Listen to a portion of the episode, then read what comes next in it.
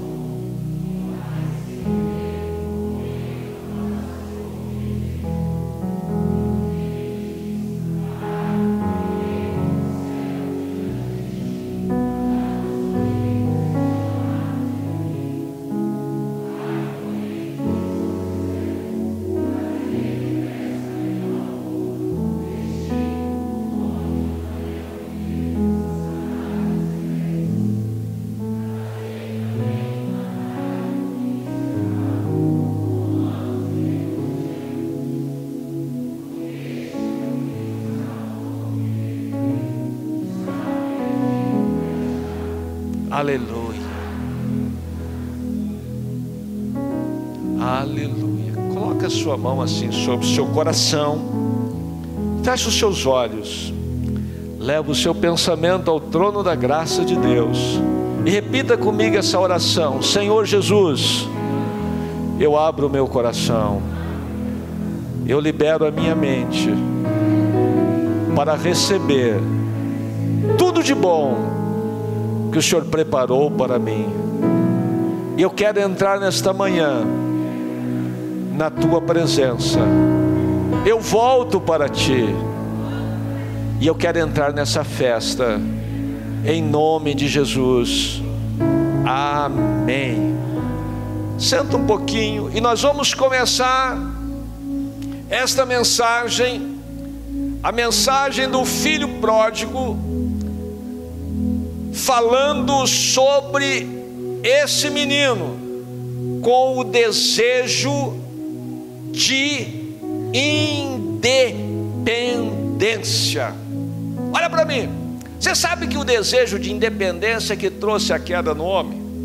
O homem foi criado no jardim do Éden, a Eva depois foi criada, tirada da costela do Adão, ia tudo muito bem. De repente, os nossos primeiros pais resolveram caminhar independentes de Deus. E eu vou dizer que muitas pessoas hoje têm procurado viver independente de Deus, ter autonomia própria. Não funciona. Olha o Pai Nosso. O que, que o Pai Nosso diz? O pão, repita comigo, o pão nosso de cada dia nos dá hoje. Repita de novo: o pão nosso de cada dia nos dá hoje. Presta atenção nisso. Quando Deus tira o povo do Egito e está levando para Canaã, Ele manda o maná. Todo o santo dia o maná vinha do céu. E teve uns espertinhos que pegaram o maná de um dia e guardaram para o outro. Bichou. Deus falou: Moisés, quando que esse povo vai aprender me obedecer? E o que que Deus estava falando que era obediência? Era todo santo dia levantar, ir lá e colher o maná. Eles podiam colher uma medida de dois litros ou dois quilos de maná. Que interessante. Não faltava para quem comia muito e não sobrava para quem comia pouco. Mas tinha uns espertinhos que queria guardar o maná para o outro dia.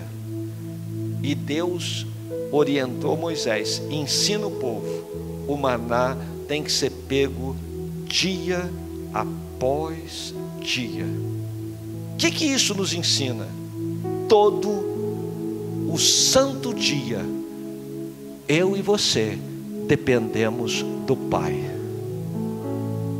Todo o santo dia, o Pai tem pão para nos fornecer.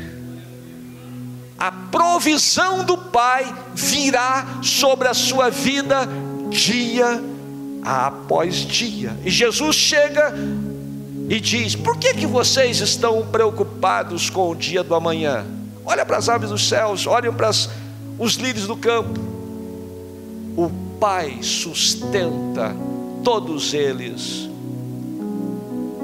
E Ele não vai sustentar vocês também, homens de pouca fé. Todo o dia precisamos buscar o pão, mas todo dia Deus tem provisão. Mas o filho mais novo daquele fazendeiro teve vontade de viver uma vida de independência. E eu vim aqui para te dizer: nós fomos criados para que fôssemos dependentes do nosso Pai. Eu e você, nós somos criados para que fôssemos dependentes do nosso Pai. Agora, a segunda coisa, além dele querer viver uma vida independente, ele vai para uma região longínqua, ele vai ficar distante da casa do Pai. E o que que isso quer dizer? Quer dizer que ele queria entrar num nível de esquecimento de Deus, de desertar de Deus, de confiar nas próprias forças e forças que seriam gastas e não haveria um reabastecimento. Em outras palavras, aquele filho, ele se preocupou em preencher o exterior, mas esvaziou o seu interior. E para onde ele vai? Distante para uma região de fome.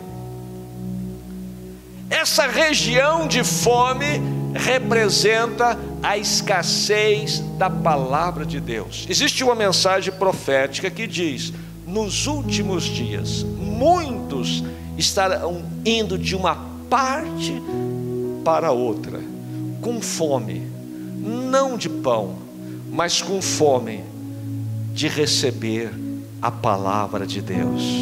Nessa região que o rapaz foi, havia uma escassez da palavra de Deus. Agora, o pior, essa região era controlada por um príncipe das hostes do mal.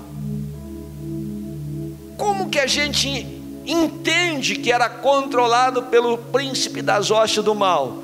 Porque havia miséria. Aonde está o Espírito de Deus, há um mover de abundância e provisão. Aonde impera o espírito do mal, existe miséria, existe escassez, existe miséria.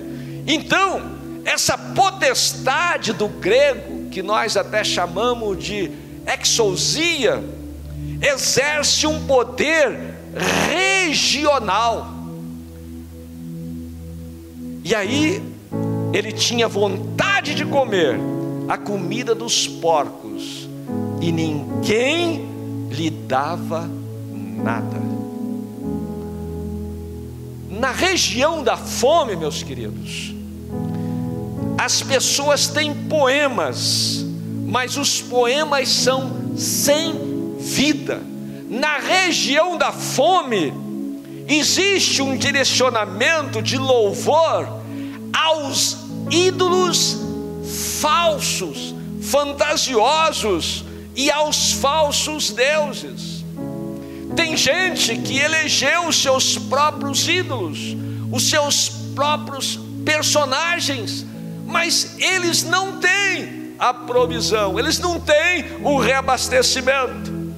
Nessa região da fome, a onda que está levando as pessoas é a onda do deleite, da devassidão e envolvida com os demônios. E a Bíblia diz que ele desejava saciar-se das bolotas, da lavagem que os porcos comiam. O que, que é isso? Ele desejava encontrar algo reto, algo sólido. Uma hora que você tem aquela fome de encontrar justiça, de encontrar retidão, de saciar a sua fome de felicidade, e esta felicidade só se encontra nas bem-aventuranças do nosso Senhor Jesus Cristo. E a Bíblia diz que ele ninguém lhe dava nada. Agora acontece uma coisa que resolve o problema. É a mudança de pensamento e a mudança de crença. Todos nós temos pensamentos. E todos nós temos crenças. Essas crenças e esses pensamentos é que vão direcionar o nosso futuro. E como que a gente pode saber se a nossa crença, se o nosso pensamento está fundamentado na verdade? Gente, eu parei para perguntar isso. Quem me garante que eu estou no rumo certo? Quem te garante que você está no rumo certo? Hein? Você chega num país muçulmano e diz assim: queridão, a Bíblia é verdade. Ele falou: não é não. O Alcorão é a verdade. Você chega para alguém e diz assim: Ô oh, querido, aqui está a verdade. Aí a pessoa diz assim: papel aceita tudo. Então, quem me garante que eu ponho a minha mulher e eu ponho os meus filhos, ainda chamo vocês para seguir nesse caminho e nós estamos certos? Isso mexeu comigo. Eu estava passando na rodoviária e uns meninos açafranados, vestidos de uma roupa cor de açafrão, eles falaram assim: Olha, nós queremos que você siga o nosso caminho. Eu falei: Quem é o líder de vocês? Eles falaram: Prabupada. Eu nem conheci o Prabupada.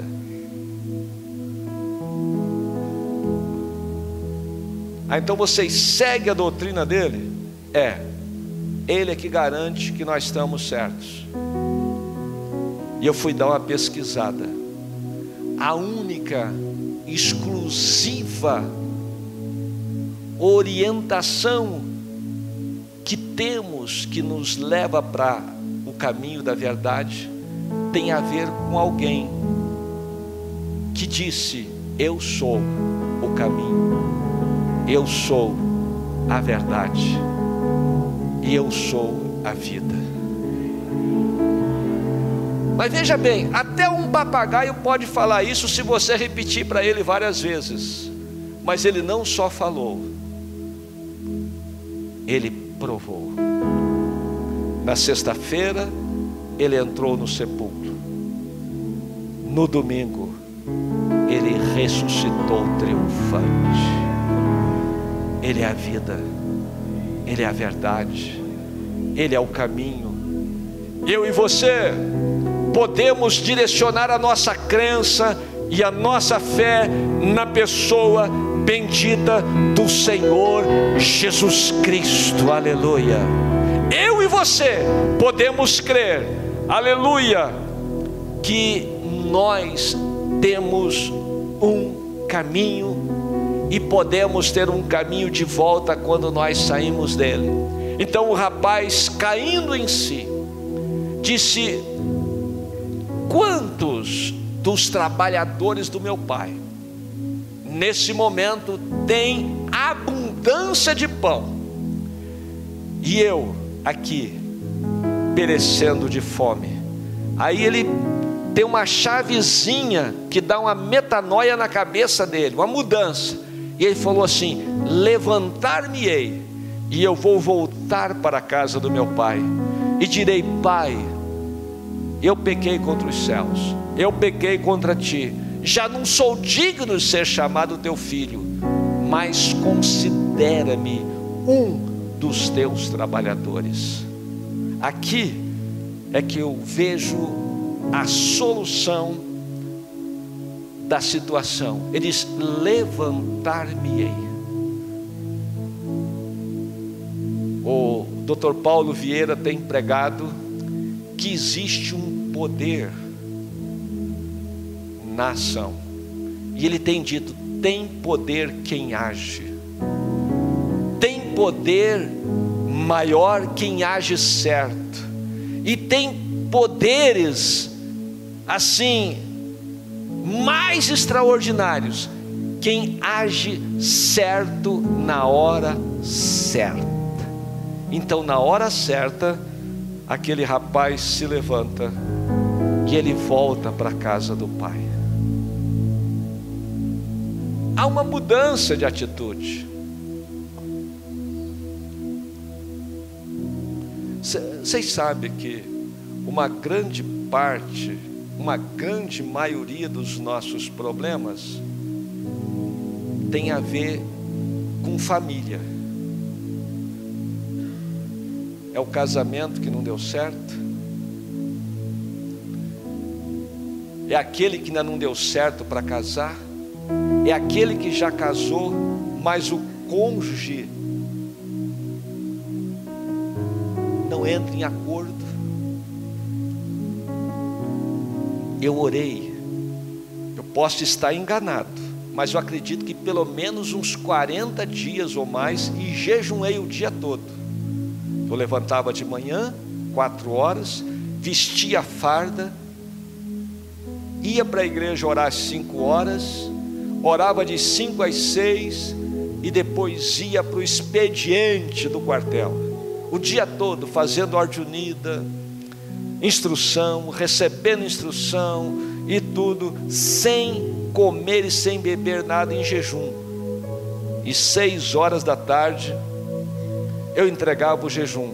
Eu tinha terminado o noivado e falei: Deus, eu preciso de uma direção nessa área.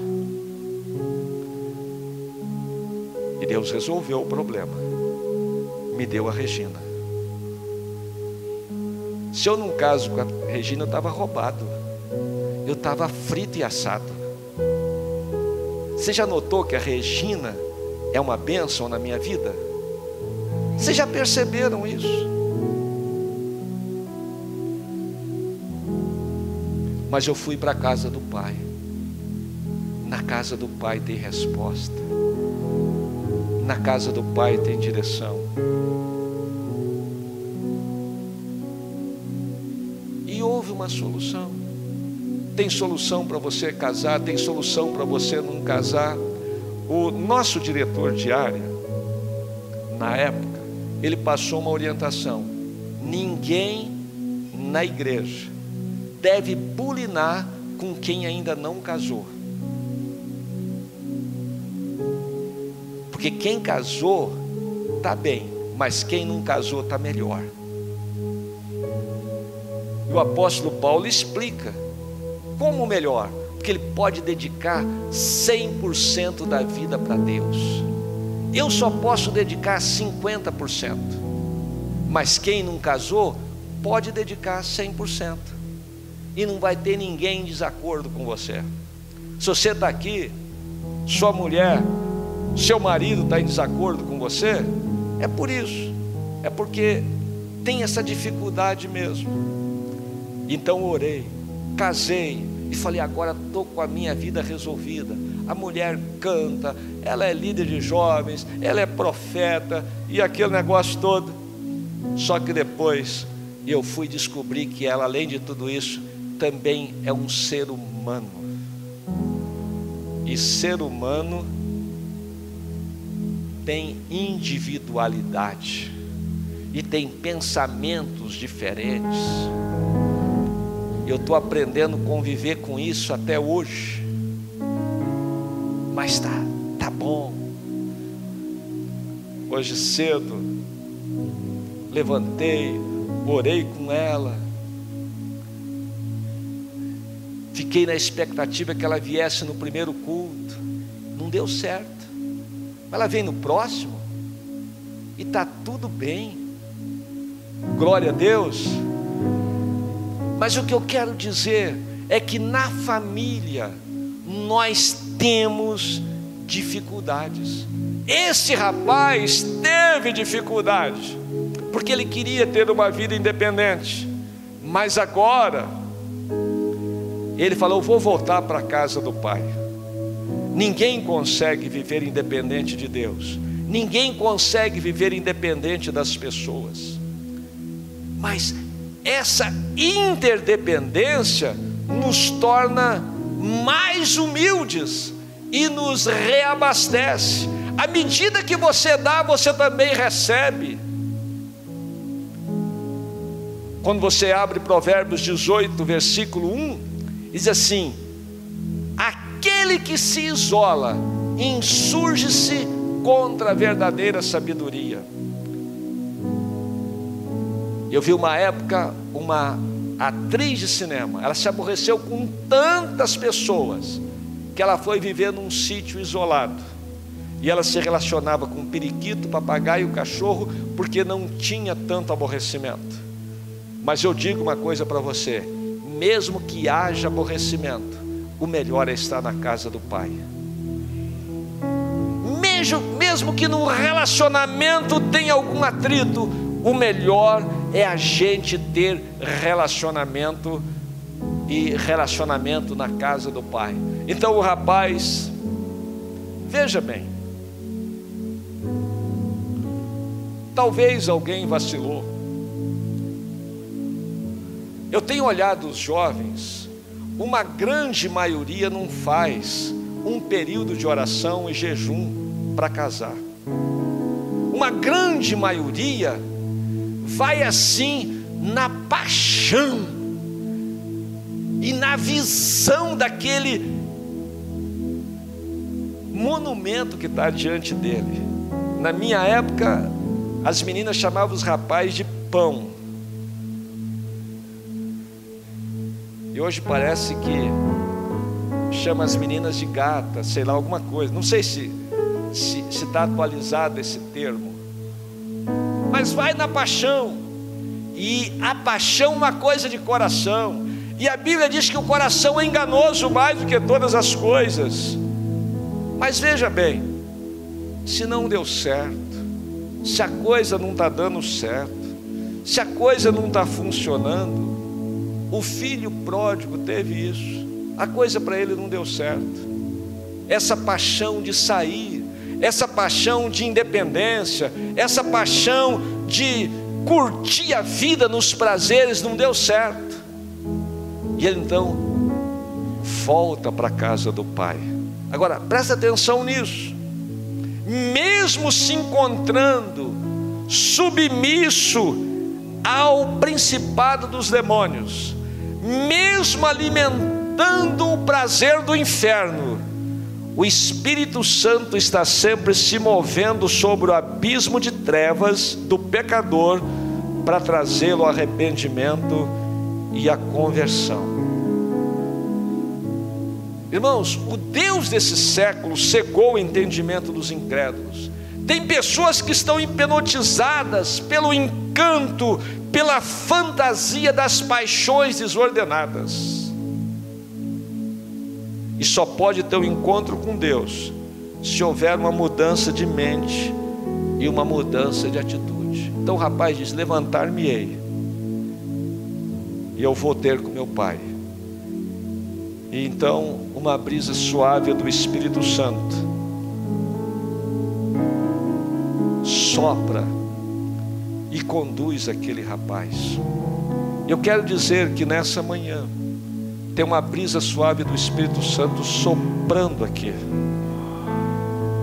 E o Espírito Santo está falando com alguém. Volta para a casa do Pai. Volta para a leitura da palavra. Volta para a oração. Volta para ter uma reunião de pequeno grupo onde você pode ter comunhão. Volta para se submeter ao seu líder, porque você não pode andar sozinho sem cobertura espiritual e sem uma orientação espiritual, mesmo que a pessoa não seja tão sábia quanto você, tão erudita quanto você, mas Deus colocou nela, como seu líder, uma autoridade espiritual. Olha bem, o Moisés está velho, velho e cansado, não consegue nem levantar as mãos, ele senta numa pedra. De um lado, Ur levanta as mãos, de outro lado, Arão levanta as mãos dele. Mas quando ele está de mão levantada, o Josué, que tem habilidade na guerra, que tem força, que tem vitória, que tem vigor, ele prevalece contra os amalequitas. O Josué podia dizer assim: Eu não preciso de você, não, Moisés. Você já está velho, já está cansado, já está meio gagá. Mas a autoridade de Deus estava na vida do Moisés. A hora que o Moisés levantava a mão, o exército amalequita perdia. A hora que o Moisés cansava e baixava a mão, Israel perdia. Que negócio interessante esse trem de autoridade espiritual. Tem um que nisso? Aí então o Arão e o Ur falou assim: vamos deixar a mão do Moisés levantada, porque aí o nosso exército vai ganhar. E não deu outra. Levantar a mão de Moisés e o exército amalequita perdeu. Tem hora que você olha para o seu líder e não dá nada por ele, mas Deus colocou autoridade espiritual nele. Tem hora que você não vê nada. Foi isso que aconteceu com Jesus. Vira um filho do carpinteiro e o camarada veste igual aos outros, cheira igual aos outros. Por que, que nós temos que atender ele? Mas é que lá no Jordão, o pai tinha dado autoridade espiritual sobre ele. E disse: Esse é o meu filho amado, em quem eu tenho prazer. Ouve ele, ouve o seu líder ouve o seu pastor, porque no seu líder, no seu pastor, foi investida a autoridade de Deus. Quantas pessoas fizeram as coisas sem a orientação do líder e deu errado. Irmãos, esse negócio de maná todo dia, esse negócio de casa do pai é uma coisa rotineira, é uma coisa meio que enfadonha. Eu vou dizer para vocês, as coisas de Deus é tão simples, mas tão simples que parece que a fusaca do Satanás é que é mais atrativa. Foi o que aconteceu com o filho pródigo. Mas veja bem, a bênção ela está na casa do Pai. Você todo dia, todo santo domingo, vai lá para essa celebração. É o louvor da Cirlei, mas hoje parece que o negócio estava. Hein? Até o teclado hoje parece estar mais ungido aqui, ó. Gente, é na casa do Pai que a bênção ela é liberada em seu favor. Ela é naquela reunião da comunhão simples de uma célula. Tem dia que o lanche não está nem atrativo. E lá que é liberada uma bênção em seu favor. É no discipulado que você está confessando suas culpas, fazendo prestação de contas, que Deus está liberando cura para a sua alma. Eu vou dizer uma coisa: todas as pessoas que tiverem discipulado, eu creio que pode ter uma exceção. Não vão precisar de psicólogo, que os psicólogos me perdoem. Mas o discipulado é tão poderoso que a não ser que haja um caso assim de enfermidade grave, nós precisamos de todo mundo. Mas na maioria das vezes nem precisa de psicólogo. Já vai ter bênção e orientação espiritual ali. E ele volta para a casa do Pai. Olha o que está na cabeça dele. Eu vou já chegar e dizer: Pai, peguei com do céu perante ti, já não sou digno de ser chamado teu filho, me dá um emprego aí de funcionário aí da, da fazenda. E olha a surpresa: o pai está esperando ele. Olha para cá, o pai nunca vai lá nas orgias, nos prazeres, mas ele fica esperando. O pai nunca vai compactuar com o pecado. O pai nunca vai praticar com o filho as coisas erradas, mas ele fica ansioso aguardando a volta do filho. Todo filho que saiu, toda filha que saiu, e não é só sair para o mundão, é só sair do trilho. O próprio Davi, naquela comunhão com Deus, ele fala assim: Deus, vê se há em mim algum caminho mau e leva-me, conduz para o caminho eterno. O que é o caminho mau? Olha para mim. Existe um caminho reto, o caminho de Deus é reto, e você vai nele. Mas tem hora que por um descuido você dá uma saída do caminho de Deus. E você faz isso aqui.